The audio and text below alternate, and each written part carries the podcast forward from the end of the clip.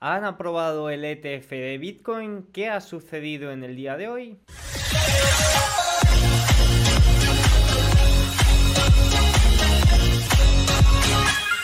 Muy buenas a todos y bienvenidos un día más al canal. Hoy la noticia más relevante podríamos decir que ha sido esa aprobación o no aprobación del ETF de Bitcoin por parte de la SEC, que se ha filtrado una serie de noticias y ahora veremos. También hemos tenido, bueno, pues estamos ahí en la previa de la temporada de resultados del tercer trimestre, ya tuvimos los bancos el viernes, mañana también eh, presentará resultados Goldman Sachs, pues tenemos algún comentario interesante sobre ello y luego qué podemos o qué podríamos esperar ante los eh, nuevos los resultados que eh, se vienen. También algún comentario pues eh, sobre Apple y sobre las ventas del iPhone 15 en China, que parece que no van como se esperaba y que eso puede afectar. Y demás comentarios del día. Ya sabéis que los lunes no suele haber muchos datos macro. Así que nada, vamos con ello.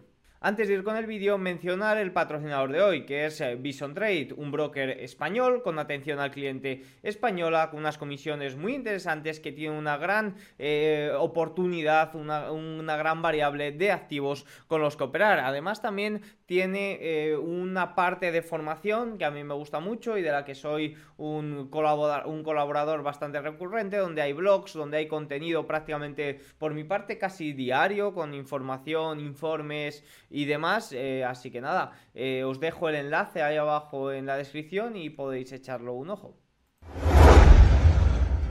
Empezamos con Apple y las ventas. En el, en el premercado venía Apple perdiendo un 1%. Vamos a ver en estos momentos cómo se encuentra prácticamente plano eh, con un menos 0,03%. Pero fijaros cómo el resto de las big caps, de las mega caps se encuentran subiendo en este momento. Las acciones de Apple caen ligeramente tras la publicación de una investigación que indicaba que las ventas del iPhone 15 en China estaban por detrás de su predecesor de 2022. Bloomberg citó un nuevo informe. Eh, de Counterpoint Research, una firma de seguimiento de mercado que mostraba que las ventas del iPhone 15 habían caído un 3,5% en comparación con el iPhone 14 en los primeros 17 días después del lanzamiento. O sea que nos está demostrando que quizás las ventas del iPhone 15 en China no van como lo iban eh, las ventas de iPhone 14 el año pasado. Y es que, bueno, recordemos que en China eh, sucedió la prohibición esa de usar iPhone para los gobernantes o instituciones eh, gobernadoras.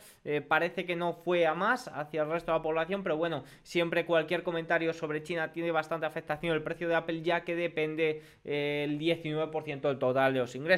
Counterpoint señaló que la caída de las ventas del nuevo iPhone en China se debía a una economía debilitada.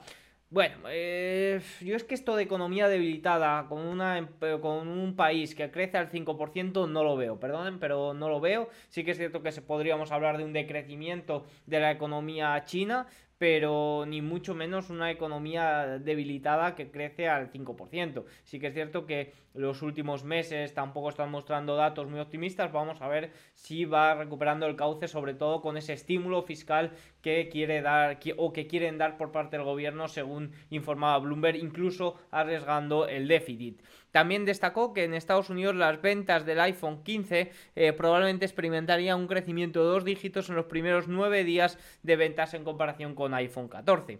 Este fin de semana también conocimos que los envíos de Apple Mac cayeron un asombroso 24,2% en el tercer trimestre año eh, por año. Esto ya lo comentábamos en el vídeo de ayer. Eh, ¿Por qué son estas caídas? Es porque hay exceso de demanda, ya que hay largas esperas, es porque hay eh, falta de oferta. Yo sinceramente, o sea, falta de oferta, perdón, escasa demanda no, exceso de demanda, no, mejor dicho, hay falta de oferta o hay falta de demanda. Desde mi punto de vista, puede haber falta de oferta a la hora de que eh, es más lento producir el iPhone 15, como dijeron que, había algo de retrasos, pero sin duda creo que estamos viendo un debilitamiento también de la demanda por parte de los clientes de Apple. Continuamos con lo más relevante del día, ETF de Bitcoin. Fijaros que primero Cointelegraph eh, ha dicho que la SEC aprobaba el ETF de Bitcoin. Luego, eh, según esto, Bitcoin ha llegado a subir un 9%. Fijaros que estos son velas horarios y fijaros la pedazo de vela. Pero luego ha salido Eric Balchunas, que es el responsable de ETFs de Bloomberg, y decía, eh, aunque espero eh, despertarme algún día en los próximos meses con un titular como este, parece que se ha adelantado un poco. Intento confirmar la fuente, estén atentos. Y hacía ahí. Mm, eh, parecía que, no era muy fiable. Y luego ya BlackRock eh, ha terminado de, confirmar a Fox que la solicitud sigue en proceso. Eh, por lo tanto, vemos aquí en esta foto que, he editado como Cointelegraph ha sacado el titular, el precio de Bitcoin ha subido casi un 9%. Eh, Eric Balchumas ha dicho esto, eh, el precio de Bitcoin se ha empezado a dar la vuelta y ya el remate ha llegado cuando Fox ha dicho que, no, que realmente BlackRock confirma que eh, todo sigue igual. Y aquí ya hemos tenido la caída de... el final de la caída de, Bitcoin cuando Cointelegraph ha borrado el, el tweet con respecto a esto previamente había editado el tweet. Ah, bueno, han dicho que, harán un poco revisiones para ver qué, habría pasado y demás, pero Cointelegraph no es la primera vez que cuela alguna cosilla de estas. Si nos vamos a ver el, gráfico en estos momentos, Bitcoin recuperando ligeramente, subiendo un 5,28%. Parece, eh, más puntos del día de hoy, parece que la época Happy Flower de rendimientos del tesoro extremadamente eh, bajos está lejos de volver. Según Apolo, el tamaño promedio de las subastas de bonos del Tesoro aumentará un, 24, un 23% a lo largo de la curva de rendimiento de 2024. Esto significa que el Tesoro planea emitir más bonos en las subastas en comparación con años anteriores, lo que se traduce en una mayor oferta de bonos en el mercado. Un aumento de la oferta de bonos del Tesoro influye en los rendimientos de los bonos, ya que una mayor oferta ejerce presión sobre los precios de los bonos y lleva a un aumento en los rendimientos para atraer a los inversores. Este cambio en el tamaño de las subastas es parte de la estrategia del gobierno para financiar el gran aumento de eh, su deuda. Bueno, ya estábamos comentando sobre todo la semana pasada con esas subastas del bono americano a 10 y 30 años que se estaban colocando no muy bien, incluso la subasta a 30 años fue bastante fea e impulsó los rendimientos, pues eh, Apolo nos está comentando que para el año que viene habrá todavía mayores subastas. Y es que si vemos el crecimiento de la deuda estadounidense de algún momento, de alguna forma se tienen que financiar. Es totalmente normal que países extranjeros como China, Arabia Saudí o Japón no quieran eh, ni de cerca esta, esta deuda. Más cosillas, Bloomberg y sus estimaciones de ingresos para este tercer trimestre. Fijaros, Primero, FATSE se estima que el crecimiento de las ganancias en el tercer trimestre de 2023 será del menos 0,3% interanual en comparación con el menos 4,1% en el segundo trimestre. Se espera que 8 de los 11 sectores generen crecimiento positivo de ganancias. Los sectores de comunicación, consumo discrecional y servicios públicos son los tres principales sectores con un crecimiento esperado del 32%, 22% y 13% respectivamente. Mientras que energía menos 38%, materiales menos 22% y cuidado de la salud menos 2%, 12% son los sectores con un menor crecimiento. Según Bloomberg, se espera que Apple, Microsoft, Alphabet, Amazon y Nvidia contribuyan aproximadamente con el 29% de la expansión de las ganancias en este trimestre. Menos es nada, casi un tercio del total del crecimiento, del crecimiento, bueno, del casi crecimiento de este año. Sin duda es un cambio bastante, bastante drástico respecto al trimestre del año del al último trimestre que hubo una caída del menos 4,1%. Veremos e iremos evolucionando cómo va la temporada de resultados. Más gráficos del día de hoy a nivel macroeconómico. Las quiebras estadounidenses... Ea, que no he dado a gráficos. Ahora, las quiebras estadounidenses están al nivel del año 2020 y solo está el año 2010 por encima. Esto ya lo venimos monitorizando durante todo el año y parece que el año puede acabar cercano a este al año 2010 o al año 2020. Más quiebras, eh, más datos sobre quiebras, en este caso divididas por sectores según Apolo, consumo discrecional, salud, industrial, servicios financieros, consumo defensivo, energía, eh, utilities, real estate, un poco lo que eh, donde menores quiebras hay. Evidentemente en servicios públicos es donde menos quiebras hay. Los rendimientos a 10 años de Estados Unidos han subido en el día de hoy hasta el 4,71%. Ahora veremos más detalles sobre esto. Los fondos de cobertura y otros gestores de dinero vendieron equivalente a 140 millones de barriles en los seis contratos de futuros y opciones de petróleo más importantes durante los 7 días que terminaron el 10 de octubre. El volumen de ventas fue el decimocuarto más grande en 52 en 552 semanas desde marzo del año 2013, según registros presentados ante ICE Futures Europeers y Comisión de Negociación de Futuros. Si nos fijamos hasta el 10 de octubre, vemos como en estos momentos es cuando el petróleo se estaba desplomando totalmente. Fijaos que el 10 de octubre es este día que, bueno, luego vino el desplome, pero sobre todo eh, hace referencia a este gran desplome desde pasando desde los 94 hasta los 81 dólares el petróleo West Texas. Si continuamos un poco con los gráficos del mercado, Goldman Sachs Prime Book nos dice que la semana pasada los fondos de cobertura vendieron defensivos al ritmo más rápido en 11 semanas debido al bajo rendimiento del sector. Las ventas en corto la semana pasada en defensivos fueron las más grandes en tres meses y se ubican en el percentil 98 en comparación con los cinco últimos años. Libro Prime ahora está eh, bajo ponderado en consumo masivo en menos 3,8% en comparación con el índice S&P 500, lo que indica en el percentil 89 en comparación con el último año y en el percentil 95 en comparación con los últimos 5 años. Nos están diciendo que están vendiendo defensivos a un nivel bastante, bastante eh, alto. Fijaos que si nos vamos a ver por ETF sectoriales, vemos como el sector defensivo no está teniendo ni mucho menos un gran rendimiento. Vemos como las últimas 3-4 semanas ha perdido prácticamente el ETF, fijaos que el ETF ha perdido casi casi un 10%, más de un 10%, ni mucho menos está en su mejor momento.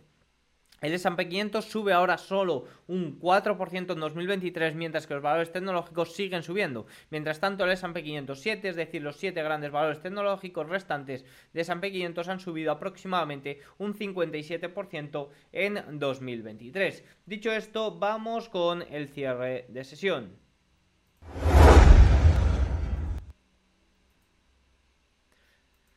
Empezamos por Europa. El Eurostock 600 en el día de hoy sube un 0,23% prácticamente plano. El Eurostock 50 sube un 0,83%, ligeramente una recuperación después de la gran caída del viernes. El DAX alemán sube un 0,34% y ojo porque los bonos alemanes suben hasta el 2,78%. En el día de hoy estamos viendo como la renta variable y, y el rendimiento de los bonos tanto europeos como americanos están subiendo. Hay un impostor y veremos mañana cuál de los dos es, porque durante las últimas meses eh, podríamos decir siempre que ha sucedido esto, que ha subido tanto la renta variable como los defensivos en un momento eh, pues tan tenso como este, suele ser los lunes, los lunes suele ser un día alcista para renta variable, luego eh, suele corregir uno de los dos bastante fuerte y suele ser la renta variable. El CAC francés sube un 0,27%, fijaos como en el día de hoy ha rechazado la parte baja de los 6.657. IBEX 0,59%, también de menos a más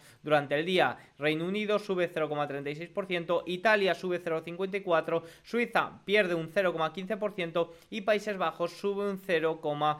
4%. Eh, si nos vamos a los valores asiáticos, al índice Hansen, vemos como el día de hoy pierde un 1% después de todo lo ganado durante la semana pasada. El miércoles tendremos datos importantes sobre China y veremos si hay algún comentario sobre esos mayores estímulos. De momento, poco que hacer en el Hansen. Nifty Indio pierde un 0,10% y Nikkei japonés pierde un 2%. Si nos vamos a Wall Street y a falta de 21 minutos para el cierre de sesión, vemos al Dow Jones subiendo un 0,98%. A esa S&P 500 subiendo más de un 1%, al eh, S&P 500 equiponderado subiendo un 1,28%, Nasdaq 100 sube un 1,35% y Russell 2000 rebota en el día de hoy un 1,62%. Si nos vamos a ver por capitalización bursátil, vemos como las mid caps son las que lideran el día de hoy, small caps también, pero en general todas están muy parecidas en el síntoma positivo. Si nos vamos a ver por sectores, consumo cíclico con servicios de comunicación y basic materials es lo que mejor se está comportando en el día de hoy. Salud y energía, eh, de momento un poco más eh, paradito. Salud será muy importante mañana los resultados de Johnson eh, Johnson. Si continuamos un poco, vemos como lo más importante, que son los rendimientos de los bonos americanos a 10 años, está subiendo. Se encuentra el 4,70%.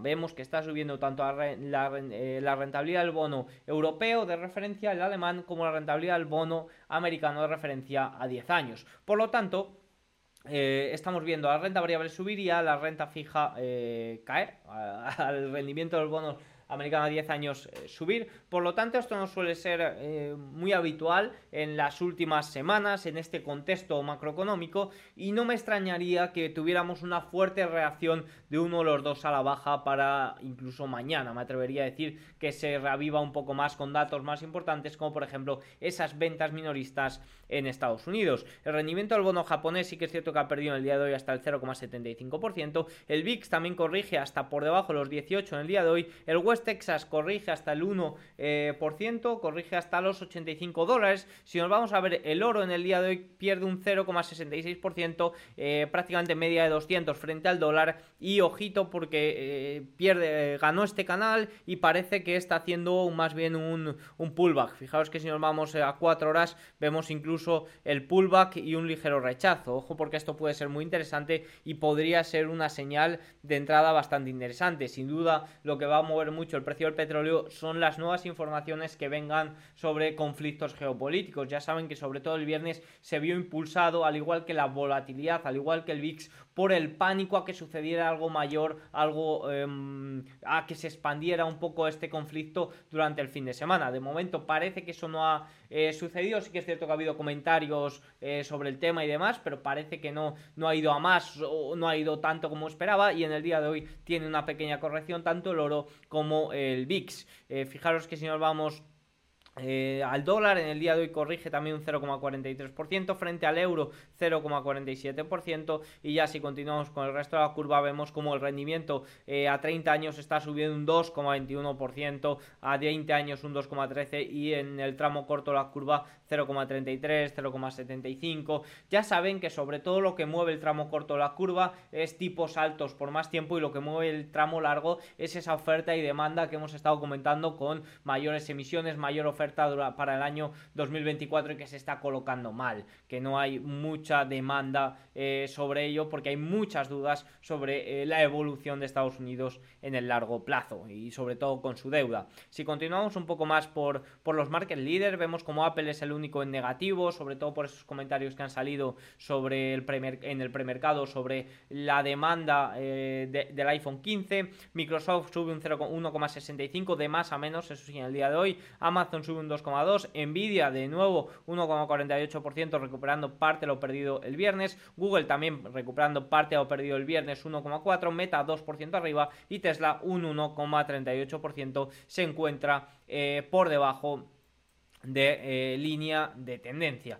Eh, Johnson Johnson, como digo, mañana muy importante con esa presentación de resultados. Vamos ya a ver qué sucede mañana. Tenemos encuesta CIU alemán eh, de, sentimiento económico, tenemos también tasa de desempleo en Reino Unido y tenemos ventas minoristas en Estados Unidos. Habrá muchos detalles sobre qué prever en las ventas minoristas, sobre todo con los datos de tarjetas de crédito de Banco of America. Si lo recibo esta noche, lo podré poner en el Substack que mando todas las noches, el informe en The Market Eye. Si no lo recibo, pues eh, se informará mañana previo al dato. Y para los earnings, mañana tenemos Bank of America, tenemos Goldman Sachs, sobre todo Goldman Sachs, e importante comentarios que hagan sobre los préstamos al consumo. Está saliendo en el día de hoy, no sé si recuerdan que hizo una asociación con Apple y que se arrepiente un poco de esas asociaciones, que no se tenía que haber metido ahí. Y sobre todo también muy importante datos de bancas de inversiones. Puede ser la pata floja de, Goldman, sobre todo el trimestre pasado lo fue y este parece que lo puede ser también. Johnson Johnson, muy importante sobre todo para el sector salud y eh, después del cierre pues tendremos también Interactive Brokers así un poco eh, importante sobre todo porque muchos operamos con ello y pues para ver cómo va la solvencia. Así que nada, dicho esto, tienen todos los datos, espero que os haya gustado el vídeo, si es así, hacedmelo saber con un like, un comentario y nos vemos mañana. Chao.